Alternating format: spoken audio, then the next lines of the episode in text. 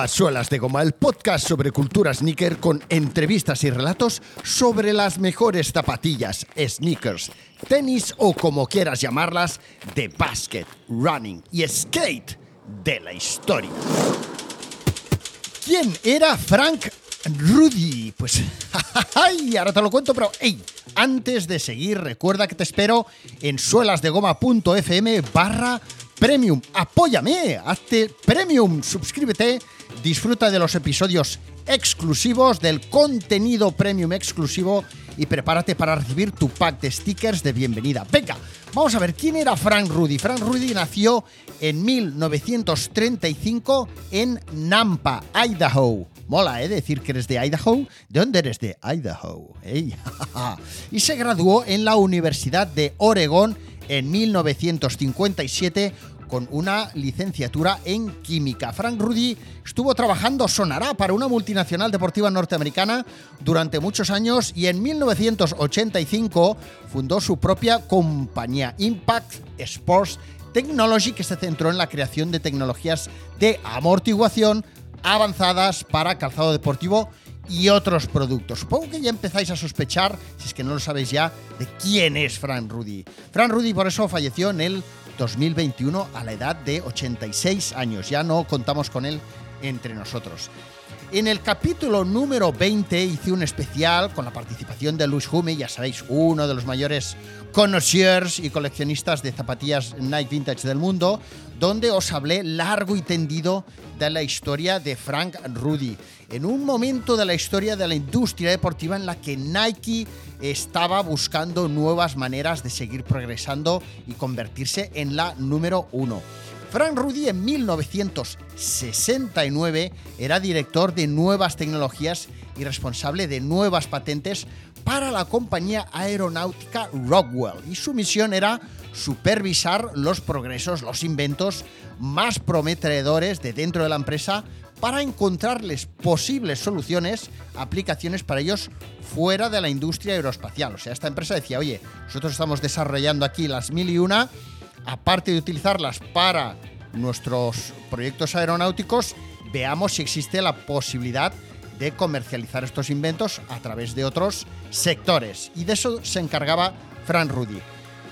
Cuando a finales del 69 eh, Rockwell Internacional reestructura su plantilla durante una gran depresión que hubo, que sufrió aquella industria de la aeronáutica, resulta que a Rudy eh, le proponen un puesto de nivel inferior al que estaba ostentando en aquel momento y Fran Rudy dijo que no, que no quería aceptar aquel puesto ni aquellas condiciones económicas ni nada. Entonces resulta que Fran Rudy con 45 años pues se ve de patitas en la calle con su mujer, con eh, su hija, eh, viviendo en un suburbio de Los Ángeles desde donde soñaba, como hacía mucho tiempo, con poder irse a esquiar algún día. Y durante aquellos meses, la mujer eh, de Rudy, pues un día, Margie, Margie, la mujer de Fran Rudy, le pregunta qué es lo que realmente le gustaría hacer. Y Rudy le contestó, parece ser que sin apenas pensárselo, que, que ya sabes, Margie, a mí lo que me gustaría, si no tuviéramos una hipoteca que pagar y una hija a la que criar, lo que me encantaría es poder irme a esquiar, poder dedicarme al mundo del esquí, ¿no? Y entonces ella le dijo, bueno, ¿y por qué no piensas en desarrollar algún invento que tenga que ver con el esquí, Rudy.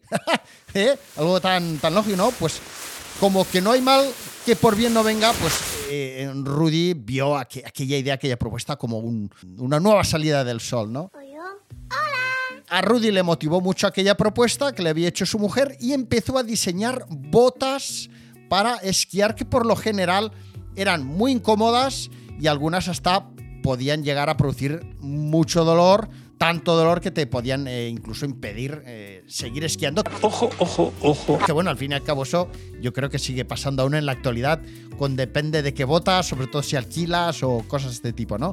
Bueno, analizando el problema, Rudy resuelve que probablemente una de las mejores maneras de conseguir que las botas sean confortables y se te ajusten al pie y tal, sería alcolchando el interior con una serie de cojines rellenos de aire. Y esa fue la semilla que acabaría convirtiéndose tiempo después en las cámaras de aire Nike que todos conocemos.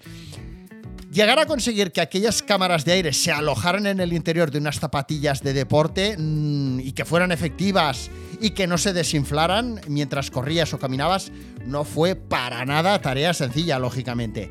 En 1970, Rudy se asoció con Bob Rogers, otro ex empleado y, ex compañero de Rudy en Rockwell International.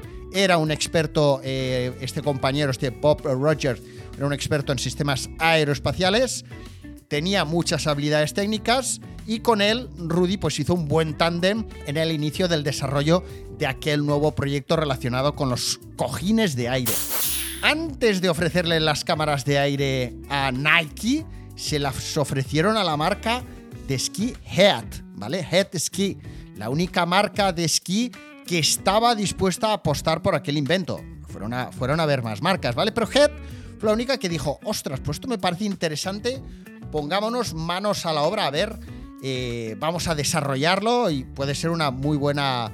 Eh, característica técnica para, implementar dentro de nuestras botas de esquí. Pero justo cuando parecía que ya tenían vendido el invento y que iban a ponerse manos a la obra, Head eh, es absorbida por otra compañía y ¡catapum! El, el, acuerdo quedó en papel mojado. ¿Por qué, señor? ¿Por qué? Ya prácticamente en bancarrota, Fran Rudy sigue buscando, sigue buscando. ¿Hay alguien ahí? Sigue ofreciendo el invento y les ofrecen estos cojines de aire a Bata. No sé si os sonará Bata, es una compañía que tiene el mismo nombre que esa prenda que nosotros nos ponemos por la noche para estar por casa. ¡Ay, qué bonito! Bueno, pues Bata es la mayor o era la mayor fábrica de calzado del mundo. Aquí hay, hay nivel.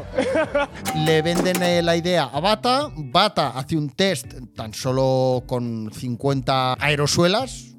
hicieron un test con 50 de las primeras aerosuelas que había desarrollado eh, Rudy y Bob Roger, ya pensando en aplicar su idea al calzado para uso deportivo o casual, ¿vale? Pero justo también cuando se iban a poner también a fabricar y a producir en, masa, llega la crisis petrolera y patapam.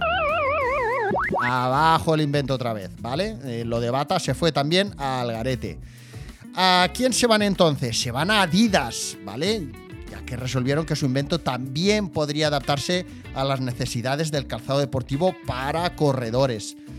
Pero Adidas, que le pareció interesante la idea, les ofreció un acuerdo, unas condiciones económicas y unas cláusulas para resumirlo rápido, muy distantes a las pretensiones de Frank Rudy y su, y socio, ¿vale?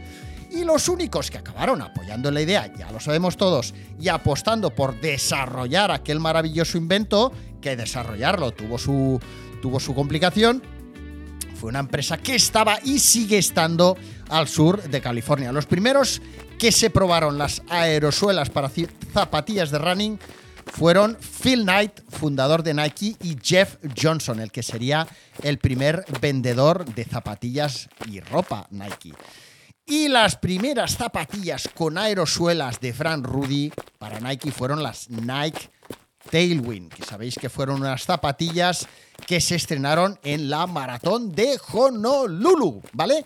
Bueno, pues insisto, si queréis saber más y más detalle eh, sobre Fran Rudy, sobre las cámaras de aire y escuchar también todos los apuntes, los comentarios que hizo eh, Luis Jumi, no os perdáis este maravilloso episodio número 20, la formidable historia del Nike Air con Luis Jumi.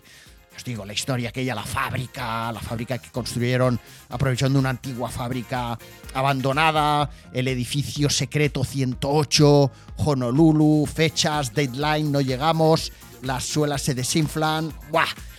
Una historia muy, muy, muy interesante que de hecho forma parte de un libro que si tenéis suerte encontraréis que se llama Nike. Nike y que si queréis saber más también sobre este libro, podéis escuchar algunos de los especiales que están aquí en Solas de Goma que he hecho con Kike, con SZ9, con 69, que hemos hecho ya creo un par de episodios hablando de libros relacionados con la industria y con la cultura sneaker, ¿vale? Venga, pues mañana más y mejor. Venga, hazte premium. Venga, vamos.